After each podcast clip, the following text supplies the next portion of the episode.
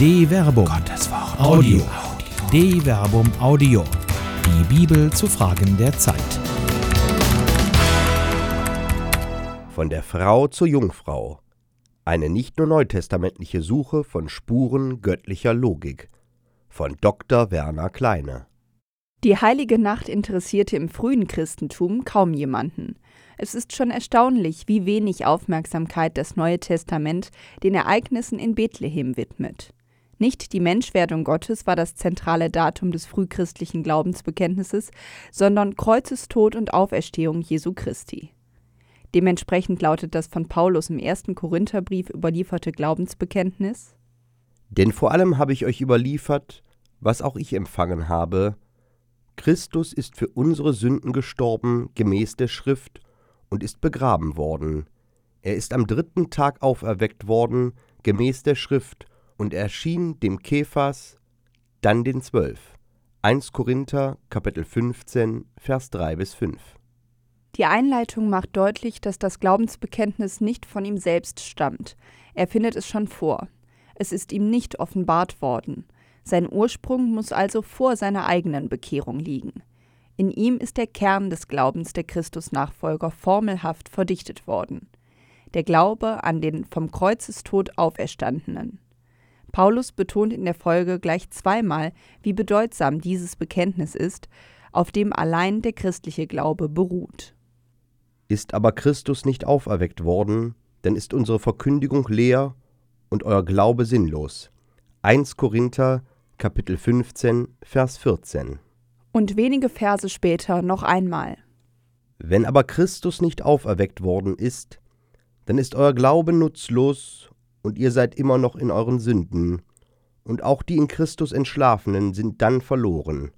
1 Korinther Kapitel 15 Vers 17 bis 18 Erkenntnis braucht Deutung.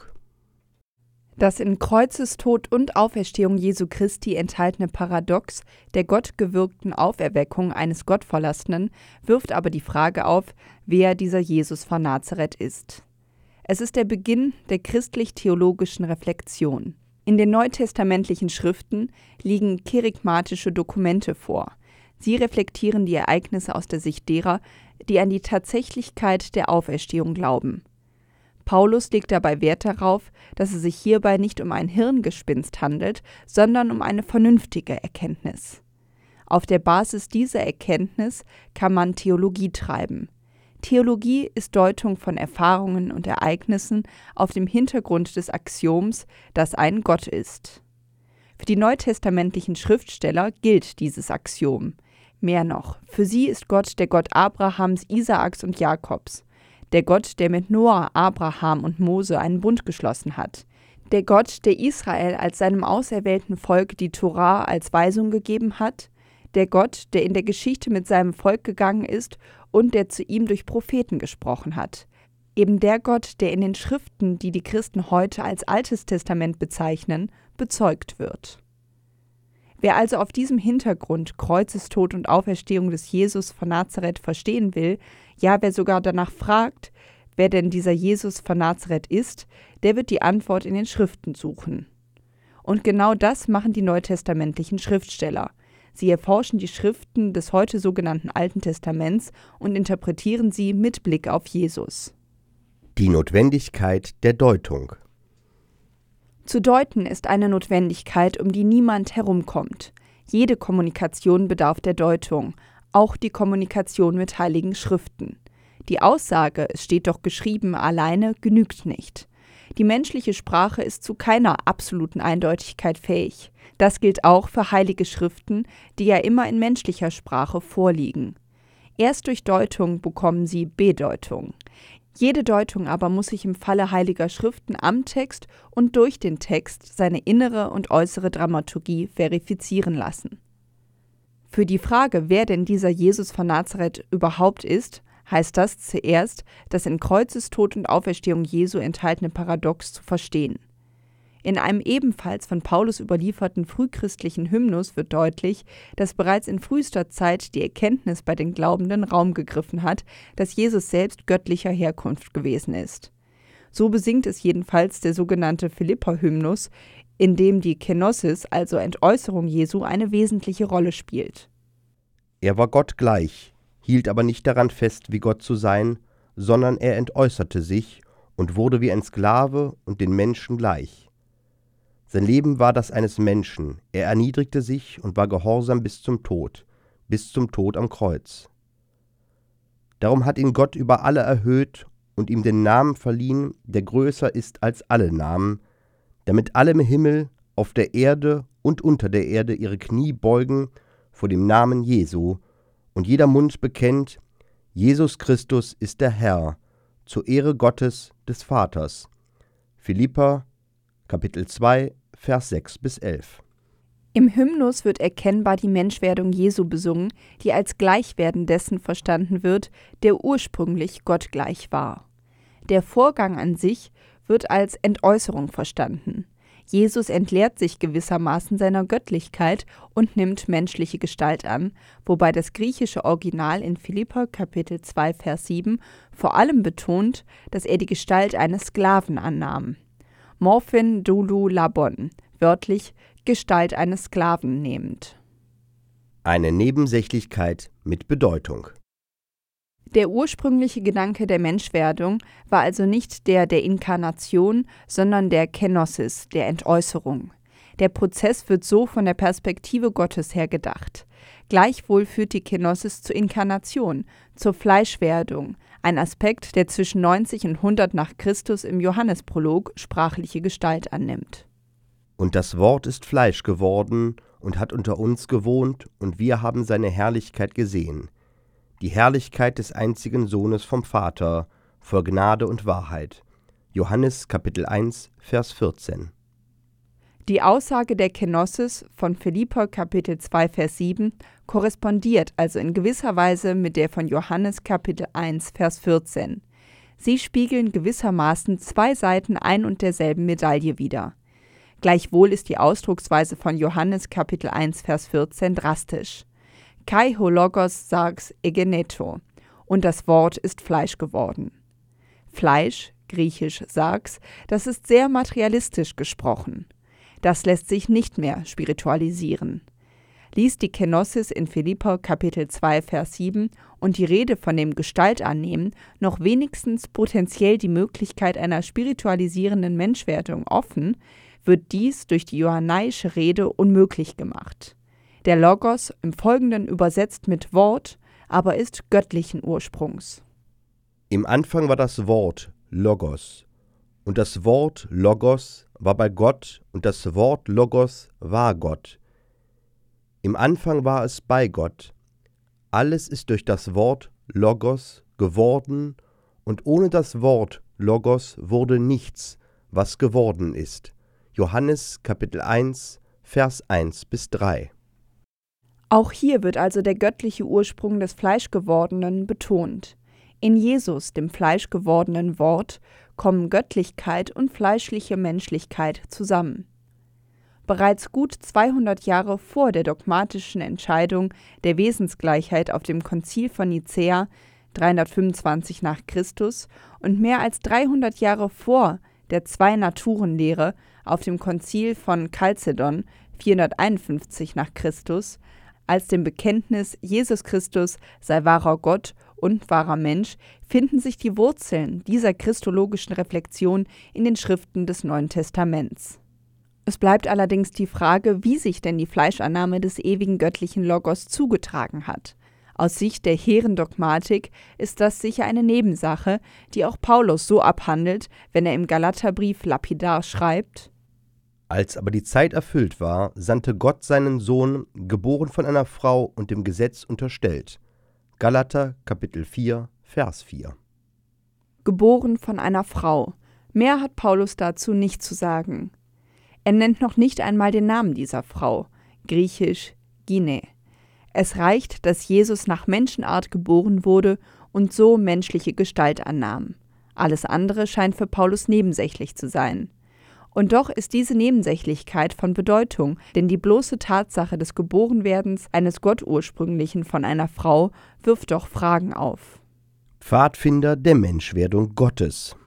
Wie wenig Beachtung in neutestamentlichen Zeiten dem Vorgang der Menschwerdung Gottes zugesprochen wurde, zeigt der Befund, dass das älteste Evangelium, das Markus-Evangelium, keine Weihnachtserzählung kennt. Es beginnt mit den Schilderungen der Ereignisse um die Taufe Jesu durch Johannes den Täufer und dem damit verbundenen Beginn des öffentlichen Wirkens des erwachsenen Jesus von Nazareth. Die beiden anderen Synoptiker aber, Matthäus und Lukas, füllen diese Lücke. Dabei sind die Weihnachtserzählungen von Matthäus und Lukas nur dahingehend kompatibel, dass Jesus in Bethlehem geboren wurde, schließlich in Nazareth aufwächst, dass seine Mutter Maria heißt und dass zu dieser Familie noch Josef als Ziehvater gehört. Ansonsten weisen beide Erzählungen eine individuelle Ausprägung auf. Matthäus etwa berichtet von der Huldigung der persischen Sterndeuter, dem von Herodes veranlassten bethlehemitischen Kindermord und der Flucht Jesu mit seiner Familie nach Ägypten sowie die Übersiedlung der Familie nach Nazareth. Lukas hingegen leitet sein Evangelium mit einer Gegenüberstellung der Zeugungs- und Geburtserzählung von Johannes dem Täufer und Jesus von Nazareth ein. Er kennt außerdem noch verschiedene Kindheitsgeschichten, wie die Darstellung Jesu im Tempel, sowie die Erzählung vom zwölfjährigen Jesu unter bzw. zwischen den Schriftgelehrten. Beiden Evangelisten gemein ist auch das Wissen um die Jungfräulichkeit der Mutter Jesu. Freilich spielt sie im Matthäusevangelium eine eher beiläufige Rolle, der lakonische Hinweis, dass sie, Maria, ein Kind erwartete durch das Wirken des Heiligen Geistes.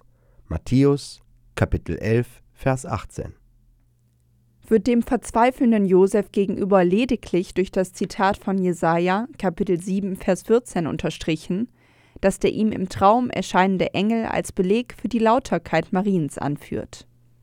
Seht, die Jungfrau wird ein Kind empfangen, einen Sohn wird sie gebären, und man wird ihm den Namen Immanuel geben, das heißt übersetzt, Gott ist mit uns. Matthäus Kapitel 1, Vers 23. Lukas hingegen widmet der jungfräulichen Empfängnis des Gottessohnes eine ausführliche Schilderung. Gleich zu Anfang wird die Jungfräulichkeit Mariens mehrfach betont. Im sechsten Monat wurde der Engel Gabriel von Gott in eine Stadt in Galiläa namens Nazareth zu einer Jungfrau gesandt. Sie war mit einem Mann namens Josef verlobt, der aus dem Hause David stammte. Der Name der Jungfrau war Maria. Lukas Kapitel 1 Vers 26 bis 27.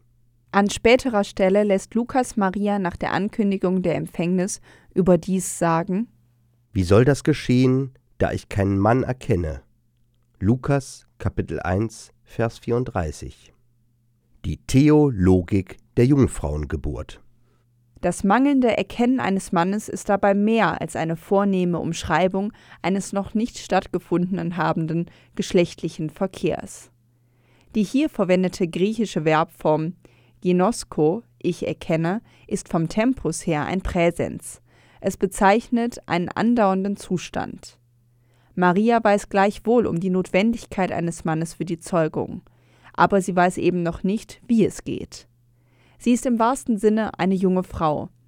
Die Altersangaben schwanken zwischen 12 und 15 Jahren, die von derlei Dingen noch keine Ahnung, geschweige denn Erfahrung mit ihnen hat.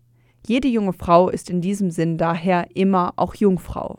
Lukas betont aber nicht nur mehrfach die Jungfräulichkeit Mariens und ihre sexuelle Unberührt und Unerfahrenheit, er betont auch den göttlichen Ursprung des so verheißenen Neugeborenen.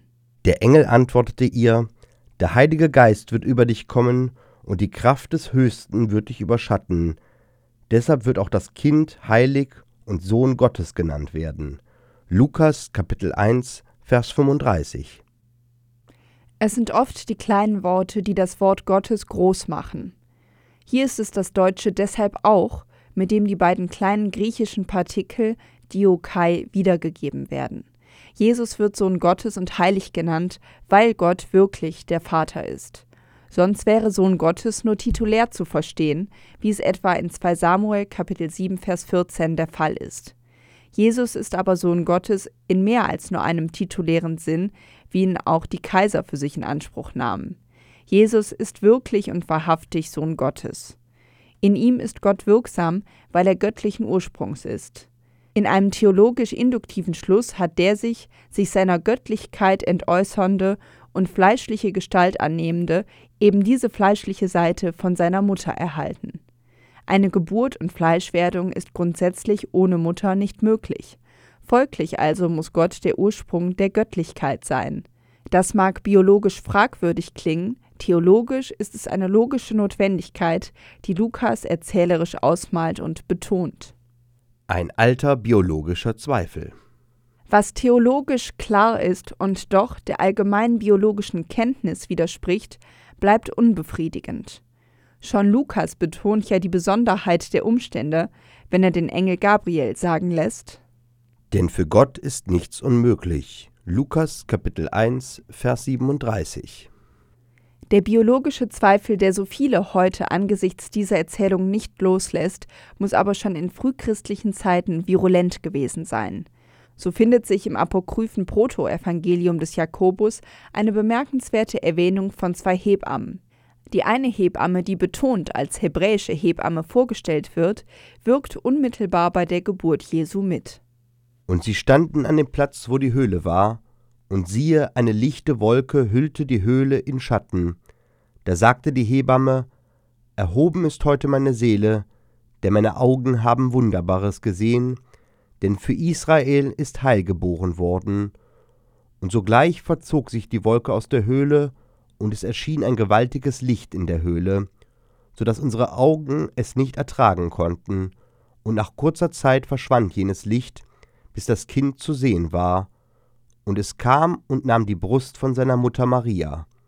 Und die Hebamme schrie auf und rief, Groß ist der Tag heute für mich, dass ich dieses neue Schauspiel habe sehen dürfen, und die Hebamme verließ die Höhle.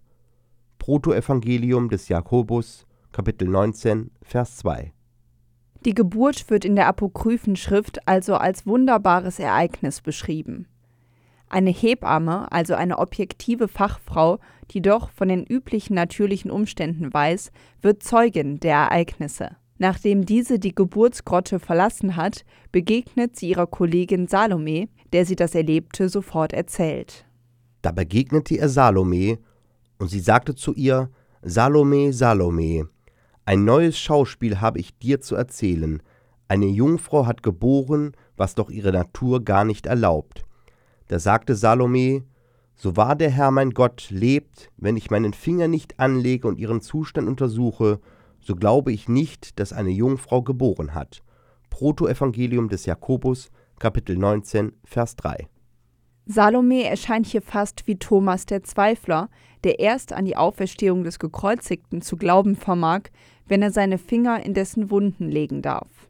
Und tatsächlich verschafft sich die Hebamme Salome selbst Gewissheit über das ihr Geschilderte, was nicht ohne Folgen für sie bleibt. Und die Hebamme ging hinein und sagte zu Maria, Lege dich zurecht, denn kein geringfügiger Streit ist um dich im Gange. Und Salome untersuchte unter Anlegen ihres Fingers ihren Zustand. Dann stieß sie Klagerufe aus und rief, Wehe über mein Unrecht und meinen Unglauben, denn ich habe den lebendigen Gott versucht.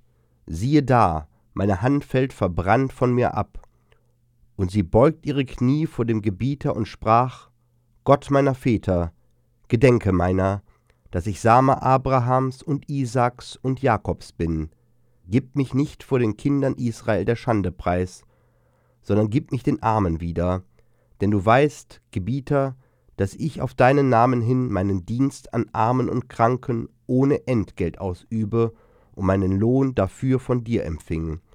Und siehe, ein Engel des Herrn trat herzu und sprach zu ihr, Salome, Salome, erhört hat dich der Herr, leg deine Hand an das Kindlein und trage es. Rettung und Freude wird dir zuteil werden.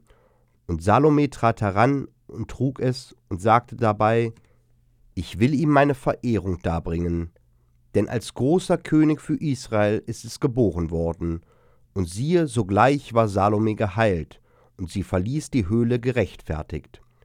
Und siehe, eine Stimme sprach, Salome, Salome, erzähle nicht weiter, was du alles Wunderbares gesehen hast, bis der Knabe nach Jerusalem hineinkommt.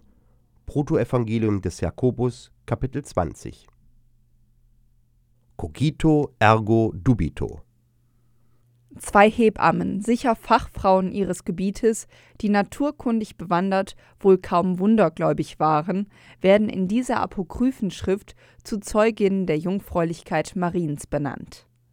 Der Zweifel der intendierten Leser des Protoevangeliums des Jakobus an den biologischen Umständen der Geburt Jesu muss wohl groß gewesen sein, wenn der Autor des Textes solche Geschütze auffährt. Der biologische Zweifel an der Jungfräulichkeit der Gottesgebärerin ist also kein neuzeitliches Phänomen, er ist so alt wie die Erzählungen um die Fleischwerdung dessen, der sich seiner Göttlichkeit entäußert.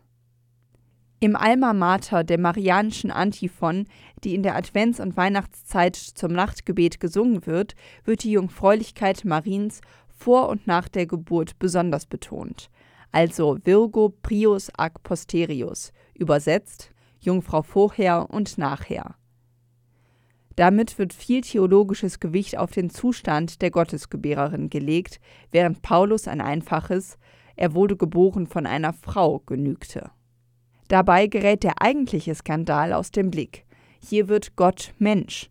Mehr sagt eigentlich auch die Jungfräulichkeit Mariens, die das Ergebnis einer theologischen Induktion ist, nicht aus. Aber eben auch nicht weniger. Sie ist ein Bekenntnis zur Göttlichkeit Jesu. Es handelt sich also um ein theologisches Symbolon, kein biologisches. Thomas der Zweifler jedenfalls scheint das Missverständnis einer biologistischen Theologik im letzten Moment erkannt zu haben. Obschon der Auferstandene ihn zur Berührung auffordert, sagt der Auferstandene schlussendlich doch Weil du mich gesehen hast, glaubst du. Selig sind, die nicht sehen und doch glauben. Johannes Kapitel 20, Vers 29. Gesehen, nicht berührt. Begreifen ist eben doch nur die Vorstufe wahrhaften Erkennens. Was wäre der Salome erspart geblieben, wenn sie nur nicht so oder so Biologie fixiert gewesen wäre. Eine Produktion der Medienwerkstatt des katholischen Bildungswerks Wuppertal Solingen-Remscheid. Autor Dr. Werner Kleine. Sprecher Jana Turek und Marvin Dillmann.